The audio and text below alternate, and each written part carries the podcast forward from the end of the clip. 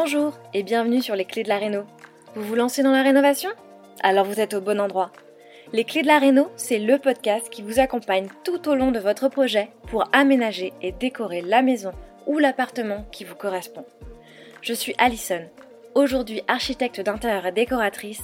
Je vous propose ici mes conseils et mes astuces pour transformer votre projet en un intérieur beau, chaleureux et fonctionnel dont vous serez fier. Je suis passée par là je sais ce que c'est que de devoir gérer une rénovation en plus de son quotidien. C'est pas toujours une partie de plaisir, mais ça en vaut tellement la peine au bout du compte. Seul ou avec un invité, laissez-moi vous aider à simplifier les étapes, vous apporter les clés dont vous avez besoin pour que votre projet se passe au mieux. Imaginez, vous saurez enfin par où commencer et comment faire les bons choix.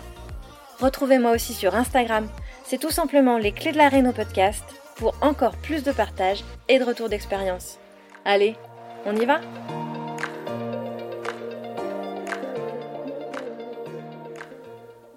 Bonjour les rénovateurs et bienvenue dans ce nouvel épisode de Les clés de la réno, le podcast. Je suis ravie de te retrouver aujourd'hui pour parler des erreurs qui peuvent faire exploser ton budget rénovation et surtout comment les éviter. Parce que oui, il existe des erreurs de base qui souvent impliquent des dépassements de budget. La rénovation est un projet d'ampleur à la fois en termes d'argent évidemment, mais également en termes d'implication et d'énergie.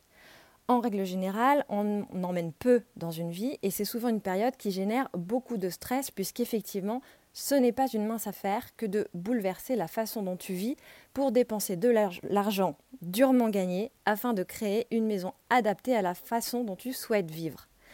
Surtout si tu as un quotidien bien rempli, une famille et un travail à poursuivre pendant que ce bouleversement se produit. Il existe de nombreuses raisons pour lesquelles un projet peut dépasser le budget initial.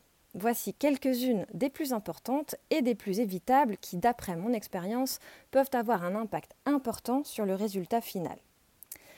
Alors, erreur numéro 1.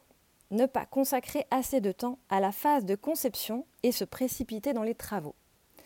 Quand on se lance dans la rénovation, en général, c'est un secteur que l'on ne connaît pas, sauf à être professionnel de ce secteur.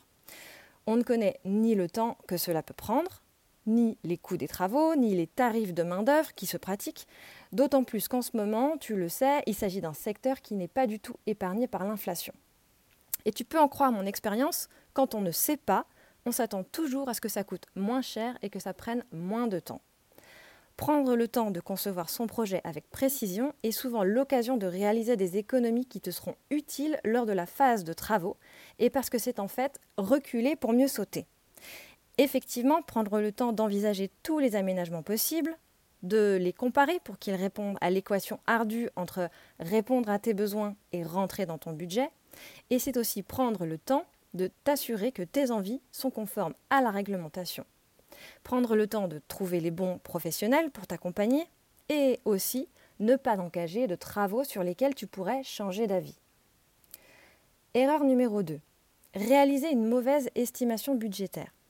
Au moment de l'obtention des devis, le fait de ne pas disposer de toutes les informations précisément va tronquer la consultation et les devis ne seront pas vraiment réalistes.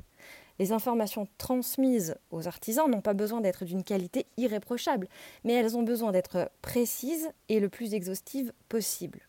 Effectivement, plus ta demande est précise, plus les devis obtenus le sont également, et moins il y a de chances d'avoir à demander des devis de travaux supplémentaires en cours de chantier. Erreur numéro 3. Changer d'avis en cours de chantier, justement. Effectivement, c'est en changeant d'avis en cours de route que l'on se retrouve en position de vulnérabilité face à ceux qui t'accompagnent. Tu peux changer d'avis, évidemment, surtout lorsque tu te rends compte que tu t'es trompé. Mais il faut bien savoir que ce changement aura un impact important sur ton projet, à la fois en termes de temps, cela peut décaler ton planning de chantier et faire prendre donc du retard, mais aussi en termes d'argent, si ça nécessite de refaire certaines choses déjà réalisées ou encore de modifier les commandes de matériaux déjà effectués. Erreur numéro 4. Sous-estimer l'ampleur des travaux et mal les prioriser. Dans la rénovation, il est très facile de se laisser distraire par le côté fun et sympa, euh, c'est-à-dire se focaliser uniquement sur les aspects décoratifs et d'ambiance, en omettant légèrement de prendre en considération les postes de travaux qui auront le plus d'impact sur le confort au quotidien. Je parle évidemment des travaux de structure, de gros œuvres ou encore d'isolation qui doivent être effectués en premier. Et ces travaux ne sont pas fun ni sympas, ils sont aussi très coûteux. Mais ce n'est pas une fois que ta maison sera bien toute jolie qu'il faut se dire que tu, tu aurais dû faire autrement parce que ces problèmes peuvent très vite dégénérer et rendre ton intérieur inhabitable. Erreur numéro 5, choisir les mauvais matériaux. Effectivement, les matériaux bon marché peuvent sembler une bonne affaire à première vue, mais naturellement, ils peuvent également être moins durables ou de qualité inférieure, ce qui signifie que tu regretteras probablement ton choix et qu'ils devront être remplacés plus rapidement. Investir dans des matériaux de qualité ne veut pas toujours dire non plus investir dans des matériaux plus coûteux. Je, dis souvent à mes clients de privilégier les matériaux naturels ou bruts, à la fois pour le côté environnemental et l'impact que cela peut avoir sur notre santé, mais aussi parce que les matériaux naturels peuvent ne pas être plus chers. Si on prend l'exemple d'un plan de travail, le réaliser en bois avec un menuisier ou en béton avec un maçon ne sera pas nécessairement beaucoup plus cher qu'un mélaminé en plastique. Mais sa durabilité, son aspect esthétique, son vieillissement avec la patine qu'il va pouvoir prendre, son toucher aussi au quotidien sera tout autre et il ne vous apportera clairement pas la même satisfaction. S'agissant des matériaux, je recommande aussi souvent de jeter un œil du côté des matériaux de seconde main, des matériaux de récupération, à qui l'on peut donner une seconde vie, ou alors du côté des petites annonces de bricolage qui permettent aussi souvent de trouver des matériaux de qualité à un meilleur prix. Erreur numéro 6. Ne pas obtenir les autorisations nécessaires. Ne pas respecter les règles d'urbanisme qui s'appliquent à ta commune, soit en ne réalisant pas les demandes d'autorisation nécessaires, soit en ne respectant pas les recommandations qui sont formulées, c'est courir le risque à la fois d'être sanctionné avec une amende, mais aussi d'avoir à réaliser de nouveaux travaux pour régulariser la situation. Peu importe la petitesse du contenu de ta demande, même si c'est seulement pour installer deux Velux par exemple, je ne peux donc que te recommander de respecter la réglementation et de prendre le temps de réaliser les demandes qui s'imposent à toi. Alors maintenant qu'on a vu les erreurs qui sont, selon moi, sont les plus courantes, on va voir maintenant comment les éviter ou du moins comment minimiser les dégâts. Voici mes meilleurs conseils.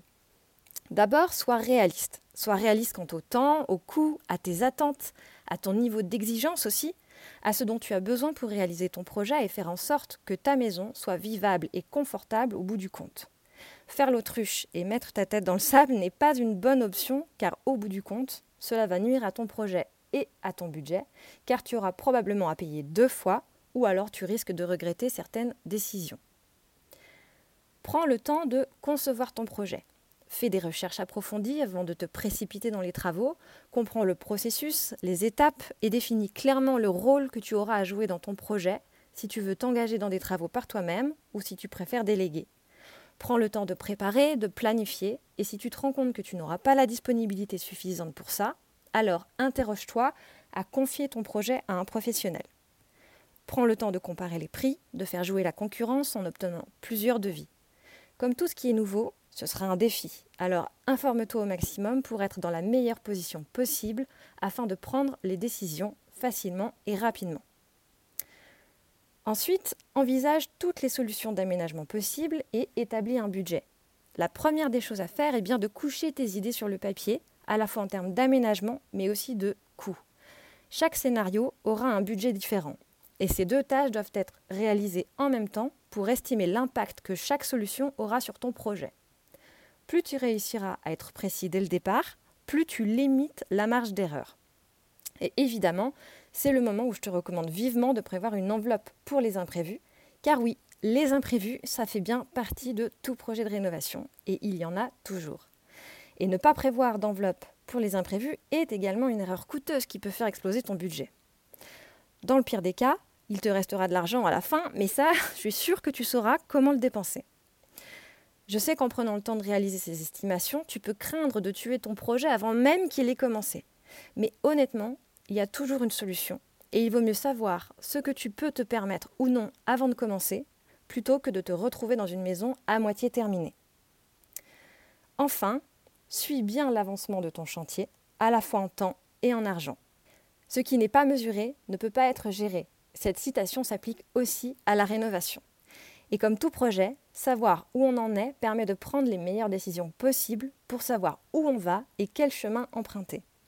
Suivre ton budget et ton planning est le meilleur moyen de ne pas se laisser dépasser par ton projet.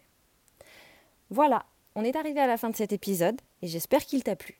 Et je reste à ta disposition évidemment si tu souhaites me poser des questions. Je te remercie de ton écoute et je te dis à très bientôt. Si vous avez écouté jusqu'ici, c'est probablement que l'épisode vous a plu. Alors n'hésitez pas à en parler autour de vous, amis, famille, tous ceux qui rénovent sont les bienvenus. Vous pouvez aussi évidemment laisser un commentaire sur Apple Podcast ou une note 5 étoiles sur Spotify. Et si vous souhaitez être informé des prochains épisodes, n'hésitez pas à vous inscrire à la newsletter ou à me suivre sur Instagram. Le podcast, c'est fini pour aujourd'hui, mais je vous dis à très vite pour un nouvel épisode.